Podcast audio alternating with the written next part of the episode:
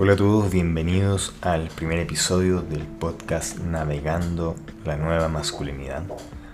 Antes de iniciar me gustaría comenzar hablando desde, desde dónde nace la inquietud por generar este tipo de contenido. Yo vengo hace ya cerca de cuatro años eh, navegando por estas aguas de redefinir lo que es masculino y creo que he avanzado bastante en conectar conmigo mismo, en ser auténtico y eso me gustaría poder transmitirlo tanto a hombres que quieran embarcarse en este camino entregando una especie de brújula y también para mujeres que quieran entender qué es lo que está ocurriendo en la cabeza de esos hombres a los que con los que ellas se relacionan o, o a los que ellas aman.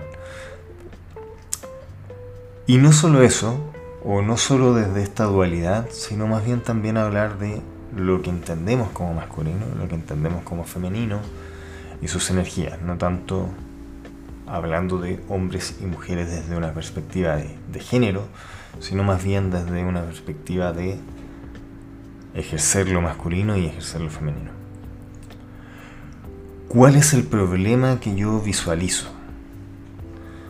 Hoy en día existe una gran un gran distanciamiento y polarización entre estos dos extremos, podríamos llamarle, masculino y femenino.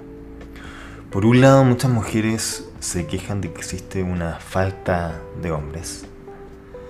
Y a eso básicamente le llaman a que existe una falta de hombres que estén emocionalmente disponibles o hombres que estén bien calibrados con sus emociones y que puedan entregar lo que ellas necesitan. Sin embargo, en la realidad existen muchísimos hombres que se ven rechazados día a día, ya que no cuentan con las herramientas para poder satisfacer estas necesidades. Eso genera en ellos mucha frustración. Y la frustración a su vez genera mucha violencia, que es la principal herramienta con la que cuenta el hombre por un contexto social y cultural para enfrentar esta frustración. Yo soy un convencido de forma ferviente de que la respuesta ante esto es la educación. El entendimiento y el generar puentes. Y eso es un poco lo que yo quiero tratar con esto. Otro gran problema es que existen muchas relaciones que son superficiales existe una verdadera desconexión entre las personas. Y esto es debido a que muchas veces, por los roles que jugamos, tanto hombres como mujeres, es que a los hombres no se, les, no se les enseña el cuidado de las relaciones o el cuidado de las personas. Esa es una tarea que se relega históricamente al rol femenino. Al hombre no se le enseña tampoco lo que es amar, ni menos relacionarse desde el amor. Y también eh, este podcast nace desde una necesidad personal de generar estos puentes, de generar un mejor entendimiento, de dotar a las personas de herramientas, sobre todo a las personas o, o los que tienen una identificación desde lo masculino. Lo que busco es que se pueda generar una conexión consigo mismo, de que a través de esa conexión consigo mismo, de poder expresar sus emociones, de ser un hombre auténtico o un ser masculino auténtico, pueda conectar con otros. Y desde un punto de vista más ambicioso, también me gustaría quizás comenzar a redefinir lo que entendemos como masculino y femenino hoy en día. ¿Por qué una nueva masculinidad? Nosotros hoy en día tenemos que partir desde la base de los elementos en común para sentar las fundaciones de lo que hablábamos de generar estos puentes. El elemento en común principal es la sociedad en la que hoy en día estamos insertos tanto hombres como mujeres. Esa sociedad está dotada de muchas reglas que son implícitas y explícitas que debemos cumplir. Las implícitas dictan cómo debemos actuar, qué entendemos de, lo masculino y qué entendemos que es femenino. Y las reglas explícitas que son básicamente las leyes y normas que debemos cumplir para vivir, digamos, en, en orden, paz y armonía. Lo bueno de la sociedad es que está sujeta a cambios. La sociedad la conformamos todos nosotros y por, tanto es maneable, maleable los comportamientos. Nosotros definimos día a día lo que entendemos como cultura.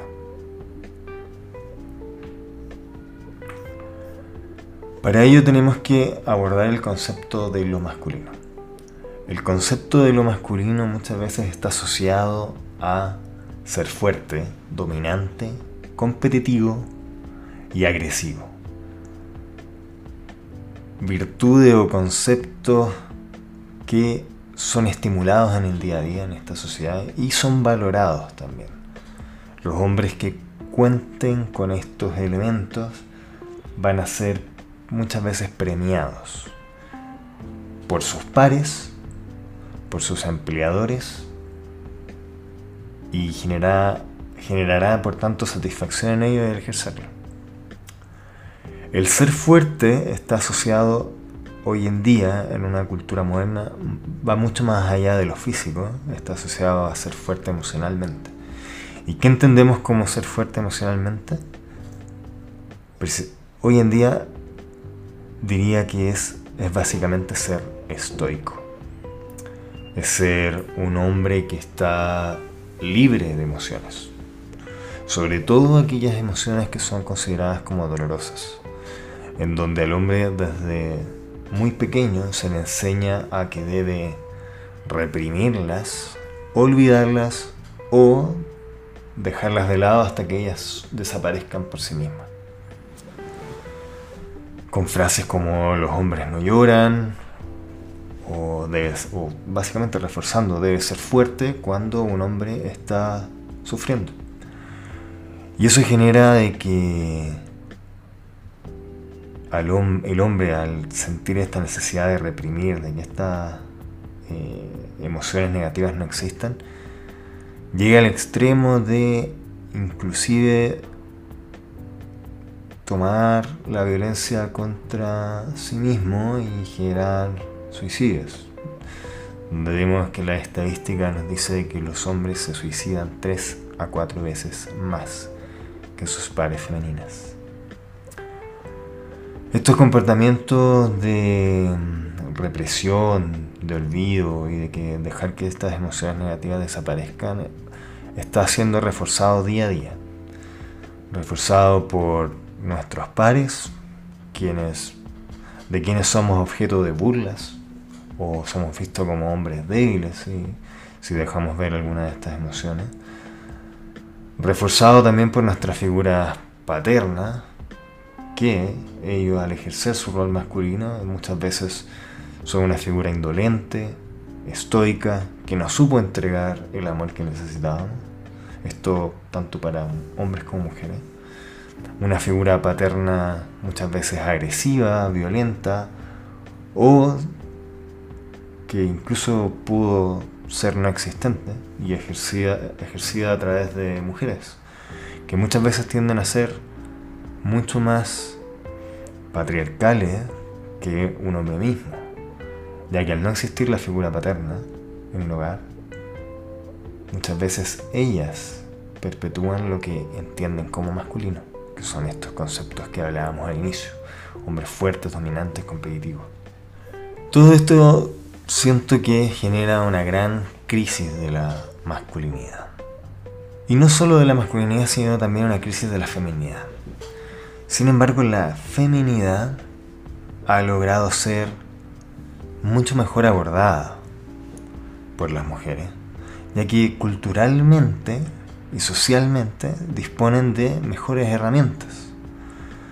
Herramientas que van desde el punto de vista de la comunicación, de que siempre a la mujer se le de una u otra forma estimula a compartir lo que siente, por lo tanto puede comunicar su malestar, su incomodidad con sus pares y también ejercer cuidados.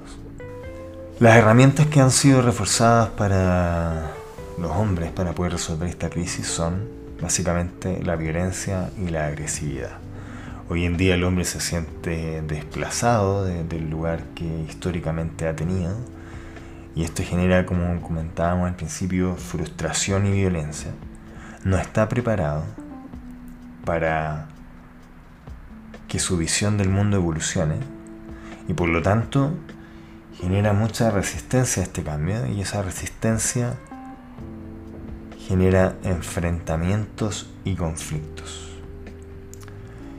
Esa desde mi perspectiva es el gran panorama de lo que estamos hoy en día viendo, así que pretendo a través de los distintos episodios poder conversar de cada uno de estos puntos y desarrollarlo en, mucha mayor profundidad.